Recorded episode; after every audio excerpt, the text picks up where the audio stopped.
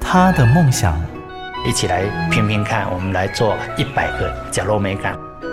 他的认真，我其实我最珍惜的是现在当下的每一分每一刻每一秒。如果你愿意这样去看待你的那个生命历程，你要去实践梦想是一件不难的事情。他们的故事，台湾幸福进行曲，每月精选。本节目由美律实业赞助，古典音乐台策划制播。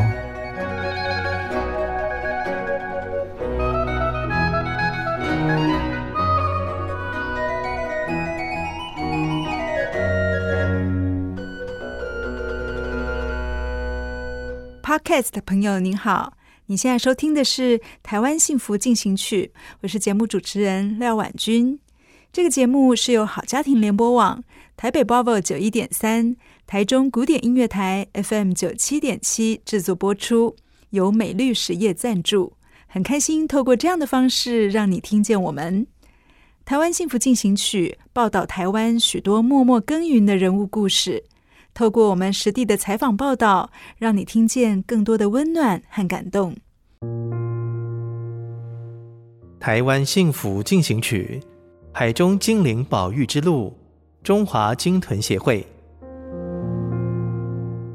顶着硬汉必备的小平头，一双腿粗壮如象的象哥郭祥夏，是全台目前最资深的搁浅救援专家。平常大海就是他的后花园。只是这不是散步行程，而是紧急救援鲸豚的超级任务。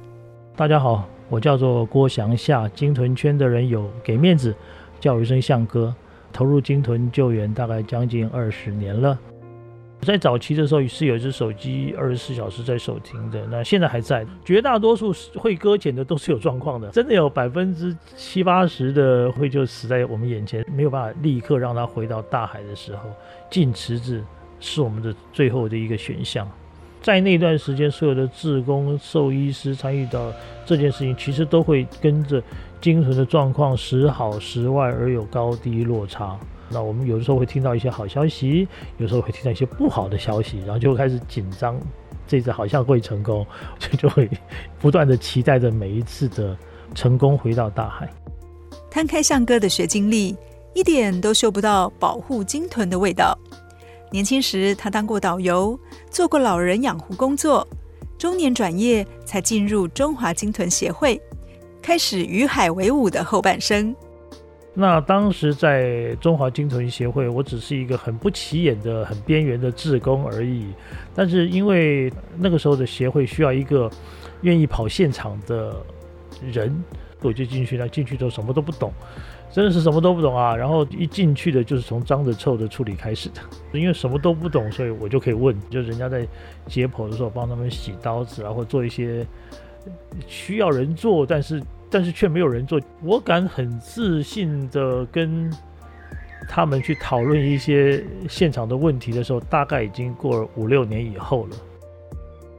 坐船到美丽的海岸寻找鲸豚，是许多人的梦想清单。如果再更靠近一点，美梦会幻灭吗？中华鲸豚协会专员郭想夏，平常除了救援、调查、解剖，更像是一位引路人，带领人们走进鲸豚的真实世界。我们在参加这样的一个动作的时候，从来第一个想的就是可以在救援池里面抱海豚啊。但是事实上，呃，我们经常会面对一些死亡的，甚至死亡很久的。那个也要处理啊，那那个问题在那个处理那样的过程当中，就会真正的接受一点震撼教育。所以说我们在招收志工的时候，其实我们会分组，就是你你愿意参加呃解剖或者标本制作，还是你只想参加教育推广跟大众宣导鲸豚保护的重要，还是你愿意跟着我们出海，你不怕晕船的话？现实是梦想的影子，能够接受鲸豚的阴暗面。就能够找到留下来的理由。谈起生命中的第一次解剖，郭祥夏到现在还记得那浓浓的味道。第一次参与解剖的时候，记得啊，那个时候那只腐烂的非常严重，最惨的还是我带回来的。我带回来以后，我第一次参与解剖，回去以后全身都是味道，已经洗了澡、换了衣服了，然后全家人还觉得你的身上总是有味道，因为那个味道在我们的说法会钻在头发里面，钻到毛细孔里面，大概大概几天以后才会消掉。那是有一点点不像原本想的那样子，说真的。每次协助金豚回家，都是既期待又怕受伤害的心情。但只要有一次成功，就能够让向哥开心好久。我们一直很担心他，但是出去之后呢，我们就发现，在经过空拍机的时候，我们看到那个影像，真的让现场感觉到听到天使在唱歌啊！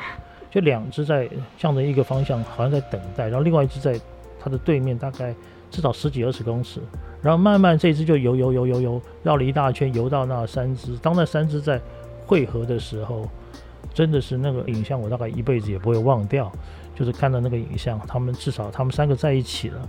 那之后再发生什么事情是他们的嗯今生、豚生随便他的人生，那他要自己去面对，那不是我们能够能需要做太多的干预这样子。相信只要有心，不论在大海或者是陆地，都能够为海洋生物尽一己之力。遥想二十年前。郭想夏想要做这件事，还得要费尽口舌，力排众议。在早期刚刚入行的时候，那个时候其实很多人还会坚持说，鲸豚的肉其实是可以吃的。不要说我们在推广这样的教育，甚至我们在现场去从事这样的工作的时候，都会让人家觉得很困惑。环境变好了，人类就会开始去注意到，其实还有很多动物共用这个地球的。那么说的比较那个一点，是我们欠他的，这是我们人类的共业。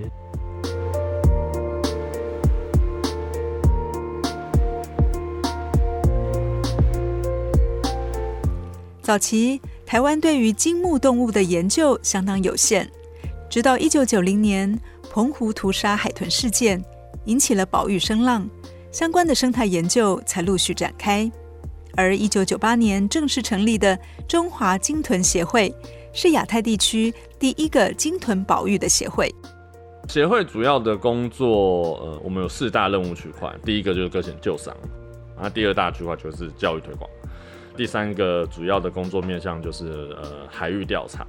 我们就是别人不去，我们就要去，因为那个地方就是不去，没有受到关注，那个地方动物就是一直在受伤，所以就是离岛地区，然后本岛的北海岸，然后还有东北海，就是东北角海域，就是宜兰这一块，就是协会的主力调查海域。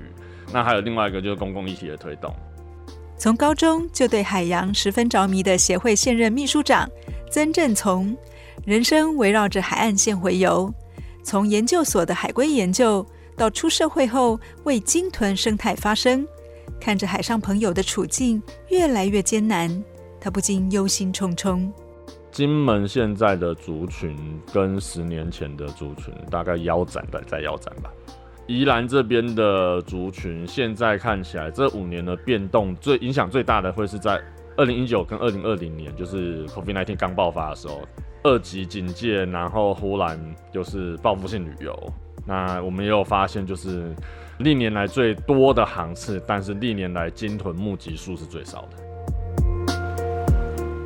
当赏金船一艘一艘的出航，对海洋生物是打扰还是拜访？秘书长跟我们说，可遇不可求的心理准备是必须的。我如果没有记错，曾古德应该有讲了一句还蛮有名的名言，就是你要保护它，第一个你一定要先认识它嘛。全世界都一样，就是赏金是一个直接认识鲸豚一个非常好的机会。那可是我们要记得一件事，就是我们其实是在野外的环境要去找野生动物，它本来就会有不见的时候，不出现的时候，这是很正常的。那出海它就是一个放松嘛，所以不管有没有绿到，对我来讲都没有关系。那这个压力就不会导致玩家去做一些冲撞、追逐鲸豚的这种行为。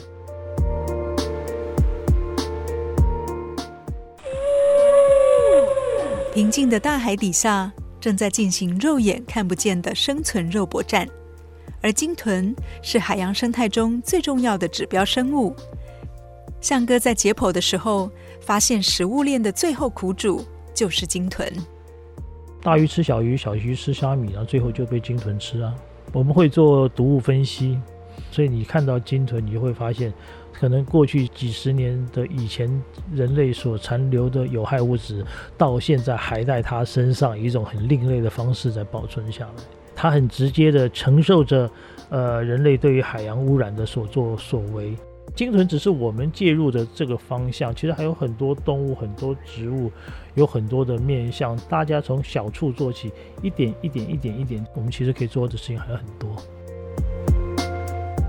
人与动物之间有太多的不明白，也许是这些不明所以，让象哥手中的救援很少败部复活。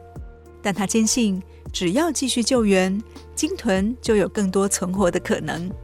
因为爱它，不能只是在岸上观望，环境保育要成为大脑的反射动作，不用多想，就是去做。鲸豚它的适应的环境一向是无边无尽的大海，一样有海浪的声音，要有同伴的声音，这是它适应的环境。我们努力的营造一个。它应该可以安静下来的环境，然后看它身上有没有什么伤病，我们把它处理好了。它如果还无力进食的时候，那我们会希望它配合做一些检查。刚刚开始我们会希望它能够信任我，但最后最好它把我忘掉最好。它的环境里面不应该有人类，keep it home safe，就是这样。海洋生物与人类本来应该共存在美丽的世界，只是随着科技进步，生生不息的自然环境开始变质。生活在其中的动物们只能够不断的让步。那我们常问一件问题，就是说，那当这个民生建设碰到这个动物保护议题的话，那是工程该让路，还是海豚要转弯？因为那个地方本来是没东西的，那海豚它世世代代就从那边过。因为工业不断的进步，我们把地球的变化变快了，这个速度快到很多野生的动物没办法跟上。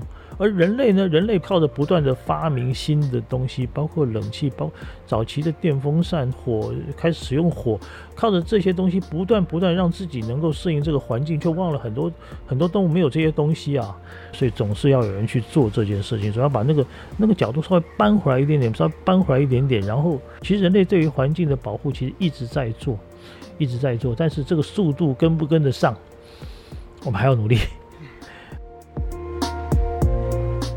中华鲸豚协会秘书长曾正从也提醒我们：身为海岛子民，不能只是远观，更需要俯身亲近它。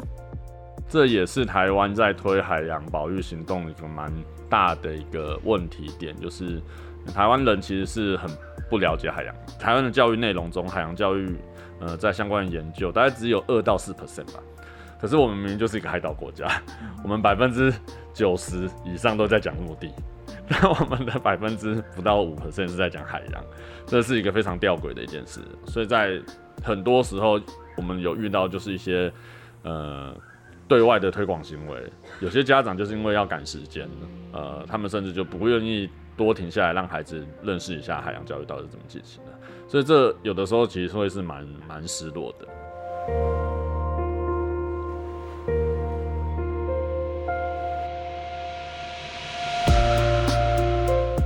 这两位从年轻到壮年一直没有离开过海域的鲸豚守护者，也用自身的经验鼓励大家用行动来守护海洋里的好朋友，让他们可以自由的遨游。它是一个过去或者是未来很值得投入我所有心力的工作。刚开始的时候，其实就是就像刚刚说，就是很很莫名其妙的踏入了啦。但是做随着时间，随着时间的不断不断的累积，过去几年之后，我可能退休了。我退休之后，那我可能又恢复到一个志工的身份，去看着年轻一代的年轻一辈的人继续在做这样的事情，那种感觉可能是一种自我实现的成就感吧。应该要感谢我父母了，因为我们小时候其实我父母很常带我们去海边玩。所以我很小的时候就很喜欢到海边。其实我觉得接近海的方式有很多种，然后也很简单。真的去海边走走，这可能是接近海的第一步。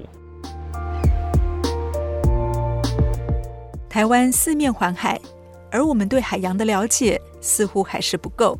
如同鲸豚协会秘书长说的。一个海岛国家，百分之九十的教育和知识都是在讲陆地，留给海洋却不到百分之五。希望透过我们多一些的接触和报道，传递更多海洋环境保育的讯息给听众朋友们。对于海洋，靠近它，了解它，不要伤害它。台湾幸福进行曲为你带来更多这块土地的故事。谢谢你的收听，我是婉君，我们下次空中再见，拜拜。